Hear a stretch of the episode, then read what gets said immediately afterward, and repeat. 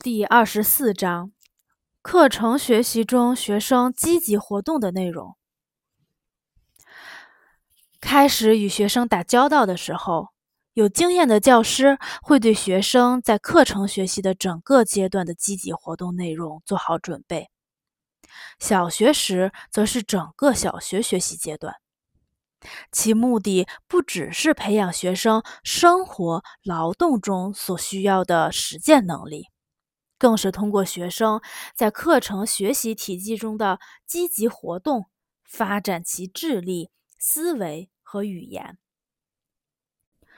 我们已经讲过，学生的读写水平及词汇在其精神生活中的作用，在很大程度上取决于其积极活动的性质。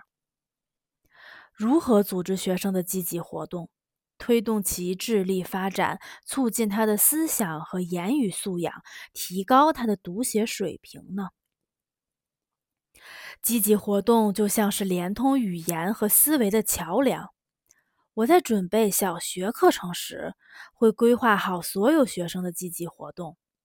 当然，在这其中要鲜明地体现视力、物体、现象和劳动过程的关系。并让学生进行思考。换句话说，我想要的是学生在劳动过程中产生思想，而不仅仅是巩固在课堂上学到的知识。在学习某一课程时，活动不应该只是对知识的说明，虽然这也很重要，但更应该是发掘新定理、发现规律的源泉。比如说，每个学生在几年的学习时间中培育了一棵果树，在这个过程中，他还会有许多新的发现，因为一些新思想而激动，并将其展示出来。词语成为他表达个人思想的手段和工具，成为他的常用词汇储备，推动他感情和思想的发展。我一直相信。沉迷于一项有趣的劳动，并从中发现新的关系和联系的学生，他的思想不可能混乱，语言不可能迟钝，因为学生不只是在劳动，更是在思考、讨论因果关系、规划未来的工作。每过一年，我都更加相信，清楚表达思想的积极活动可以发展语言，从而提高学生的综合素养。应该说，只有在上学时就开始合理组织的劳动，才能在脑力发展中起到应有的作用。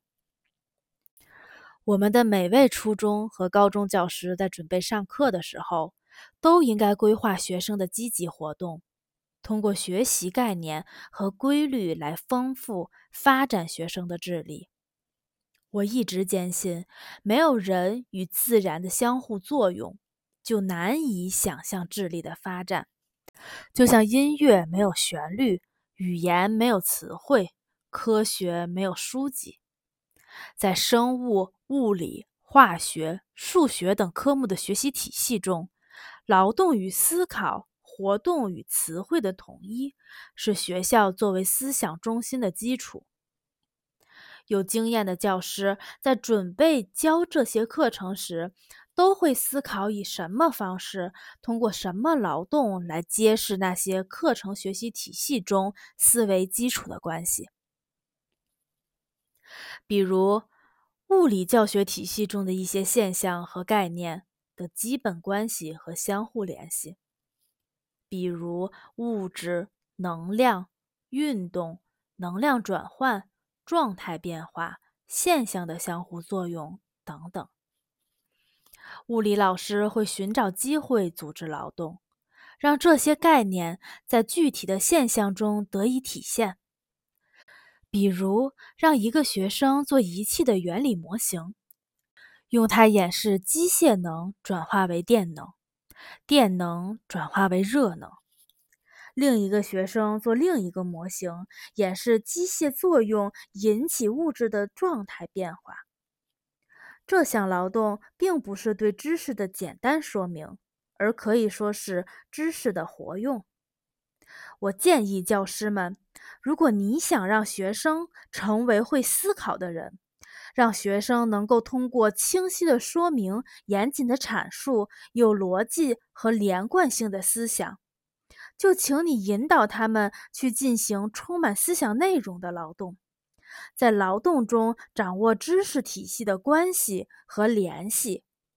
请记住，劳动不仅仅是实践能力的技巧。